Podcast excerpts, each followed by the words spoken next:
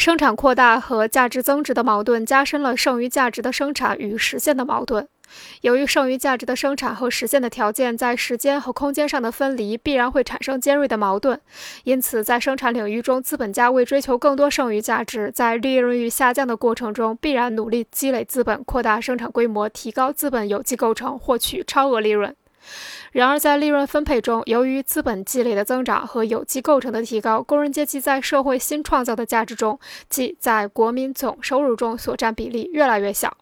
导致社会有支付能力的需求减少，剩余价值的实现面临困难。因此，资本主义生产无限扩大的趋势与社会有支付能力的需求相对减少的矛盾必然会逐步激化。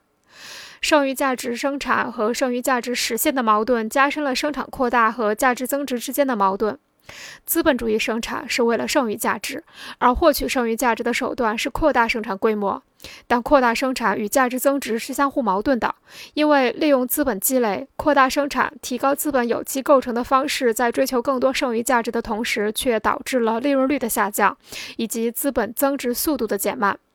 同时，随着资本积累的进行，劳动生产率也有了大幅度提高，生产商品的社会必要劳动时间得以缩减，从而降低商品的价值，导致资本价值的贬值。人口过剩与资本过剩的矛盾，加剧了资本主义国家内部资产阶级与无产阶级之间、资本主义国家之间、宗主国与殖民地之间的矛盾。综上所述，资本主义生产社会化规模的扩大和社会有支付能力的需求日益缩小之间矛盾的尖锐化，必然引发周期性的经济危机。虽然这种危机可以暂时缓解资本主义内在矛盾，但它本身孕育的危机更大。资本主义生产总是竭力克服这些固有的限制，但它用来克服这些限制的手段，只会使限制以更大的规模重新出现。